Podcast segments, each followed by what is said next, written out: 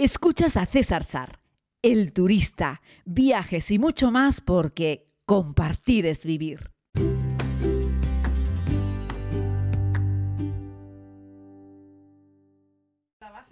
Saludos querida comunidad, les doy la bienvenida a este tiempo de podcast.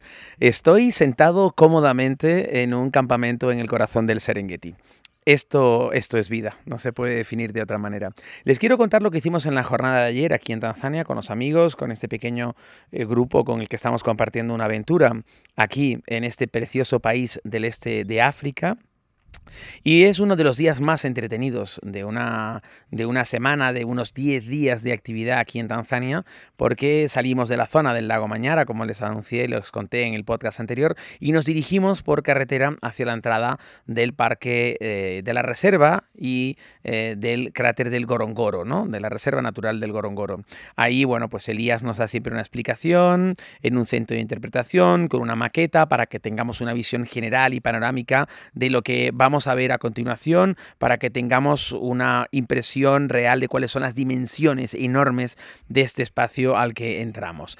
Entramos al Gorongoro porque es el acceso más cercano desde el lago Mañara para poder llegar al Serengeti, que es nuestro destino final, el lugar en el que nos encontramos.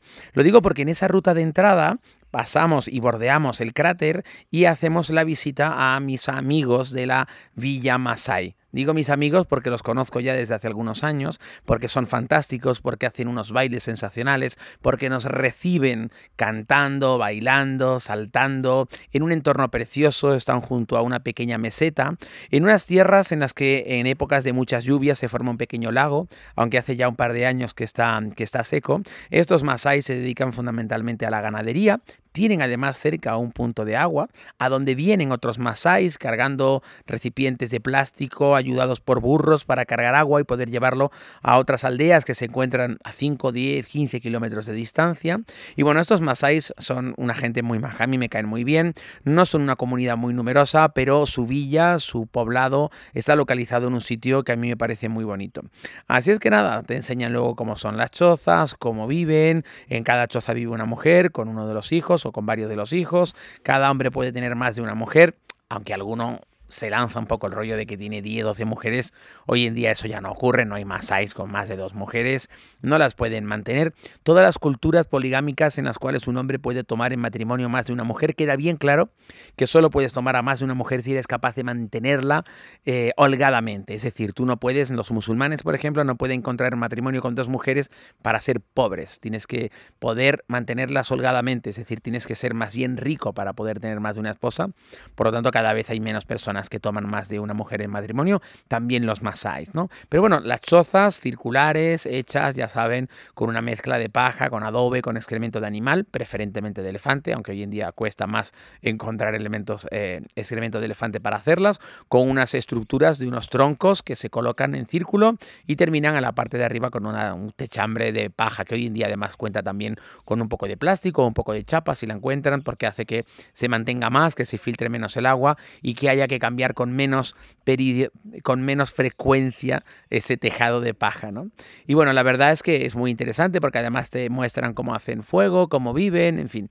La verdad es que es muy interesante. Luego tienen montado ahí en el centro del poblado, tienen un Masai Market, que me gusta a mí llamarlo, y esta comunidad Masai que visito siempre, la verdad es que creo que su Dios no les otorgó la capacidad de ser unos grandes artesanos. Y hacen unas pulseras bastante feillas, unos colgantes que sí queden con sa, pero tienen un montón de valorios que le venden a los turistas y yo siempre animo a la comunidad que una forma de ayudar a los Masai de aquel lugar es comprarles, en fin, algún detallito, algún valorio, aunque hay que tener cuidado porque estos Masai son duros negociadores y siempre se lanzan hasta el cielo con los precios, así es que no vale pedirles la mitad del precio tienes que pedirle algo así como un 20% o un 15% del precio inicial para intentar llevarte algo que no es muy bonito a un precio más o menos razonable.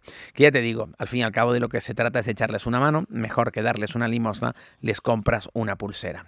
Te enseñan también la pequeña escuela que tienen allí con los niños Masai, que viven, están todos ahí como apretujados. Hay un montón de niños, fíjense que no es una comunidad muy grande, pero los niños es una pasada. Hay un montón de críos, algo que ocurre en prácticamente todos los países de África del Este Cuanto menos desarrollado es el país, más niños podemos encontrar. Y bueno, pues a mí me hace mucha gracia estos niños pequeñitos, cabezones, con pelo rapadito. Y la verdad es que son muy bonitos con esos ojos blancos saltones y esas sonrisas que te enamoran, ¿no? Aunque bueno, ya os he contado en algún podcast anteriormente, en algún mes anterior, que a ellos lo que les gustan son los niños nuestros, los europeos, los rubitos de tez blanca, ¿no? Bueno, el caso es que terminas la actividad en la aldea, te despides de los Masai y nos dirigimos directamente hacia la entrada del Parque Nacional del Serengeti. El Parque Nacional más famoso de todo el continente africano, el parque nacional más visitado también, con merecido. Un parque nacional que se ha ganado a pulso eh, ser el más famoso, el más visitado porque la verdad creo que tiene un poco de todo lo que se le puede pedir a un parque nacional. Tiene incluso un río, en este caso el río Mara, que separa la región de Mara, ya es Kenia, con la región del Serengeti, que ya es Tanzania, aunque es todo una misma superficie, un mismo territorio. Los animales, como les he contado muchas veces, no distinguen uno de otro, simplemente cruzan. ¿no? Vengas cuando vengas a Tanzania, vengas cuando vengas al Serengeti, siempre hay gente. ¿no? Y vamos, pues en este caso, guiados y conducidos por Elías y Gabriel, que por cierto, si buscas en este podcast, unos meses atrás encontrarás una entrevista que les hice en las cuales explican la diferencia entre leopardo y guepardo, que es muy interesante. He aprendido mucho con ellos y lo bueno es que vas con unas personas muy experimentadas que además de cuidar de nuestra seguridad van oteando hacia el horizonte. Cuidar de nuestra seguridad me refiero no porque haya peligro, sino porque la carretera siempre es peligrosa. Son carreteras de tierra con muchos baches donde es importante que la persona que vaya al volante tenga un gran conocimiento técnico, que conozca muy bien el jeep, que lo maneje bien y sobre todo que si también rompes un día en Jeep, sean capaces de arreglarlo. Esta gente le mete mano a cualquier cosa, ¿no? Bueno, esta gente es capaz de conducir y otear al horizonte en busca de animales, de cosas que ver para mostrarte, ¿no? Y ese es el gaming, ese es el juego que se hace dentro del Serengeti. Y bueno, estamos en un campamento, en uno de los varios campamentos que hay en el corazón del Serengeti, lo cual nos permite hacer actividades de manera radial. Y eso es lo que hicimos ayer, desde las 2 de la tarde que entramos. Por cierto, trajimos la comida en un pequeño picnic, en una pequeña caja. America. Eh, para los que se lo preguntan, el Serengeti también tiene áreas de descanso, es decir, tiene un área donde el turista se puede bajar del jeep y hay baños, por ejemplo, y tienen una zona eh, en la que poder, pues eso, bajarte, estirar un poco las piernas. Aunque a mí no me gusta que comamos en esos sitios, que están bien para usar los baños. En el de la entrada está bien, porque son las oficinas y también tiene conexión wifi y tienen como unos pequeños merenderos debajo de unas sombrillas y unas sillas. Pero aquello está lleno de turistas, que está bien, todos somos turistas, pero me parece que es mucho más interesante comer en el interior de un jeep, el techo está levantado, tú te pones de pie, coges tu caja de comida y mientras le das un mordisco al muslo de pollo, pues observas que lo que tienes a tu alrededor es la inmensidad de la llanura sin fin, la inmensidad del Serengeti. Pocas veces en esta vida podrás almorzar en un lugar tan excepcional como la gran llanura del Serengeti, este impresionante parque nacional. Así es que cuando podemos, así lo hacemos. Así es que nada, terminamos el gaming cerca del atardecer porque como les he contado, en el Serengeti no se puede conducir por la noche, algo que a mí me parece muy bien porque los safaris nocturnos que se hacen en territorios como Botswana, Namibia y Sudáfrica desde mi punto de vista son muy invasivos. Son jeeps que llevan focos potentes en la parte superior, los guías alumbran a los animales con unas linternas también muy potentes, la naturaleza y la vida salvaje se desarrolla por la noche, es cuando los animales se mueven para cazar. Por eso hay gente que hace safaris de noche, pero estás enfocando con un montón de potencia a los ojos, a las caras, a la vida nocturna de unos animales que tienen que estar precisamente en un entorno oscuro, en un entorno de noche. Nosotros no somos nadie para importunar esa actividad encima alumbrándoles con una linterna. Sin embargo, la actividad diurna que se hace con los jeeps no molesta en absoluto porque los jeeps están moviéndose por los caminos y los senderos que están habilitados para ello y los animales están más que acostumbrados a escuchar jeeps. El problema es cuando los alumbras por la noche. Así es que el Serengeti no permite los safaris de noche, no dentro del Parque Nacional. Hay gente que lo hace en el perímetro exterior, por eso hay campamentos que están en el perímetro exterior, por eso a mí me gusta dormir dentro. Tiene el inconveniente de que no puedes hacer ni safari a pie, que está prohibido, ni safari nocturno, pero estás en el mismísimo corazón de este impresionante parque nacional y por eso aprovechamos todas las horas de luz y por eso hacemos una salida justo media hora antes del el amanecer para poder disfrutar el mayor número de horas de claridad y de luz de la mañana donde todavía los animales están activos para disfrutar de esto. Pero esa es una historia que si les parece les voy a contar, les voy a contar mañana cómo es un safari al amanecer, cómo es descubrir cómo el sol va apareciendo en un horizonte magnífico entre las acacias, mientras algunos balones, mientras algunos globos también están eh, empezando a separarse del suelo.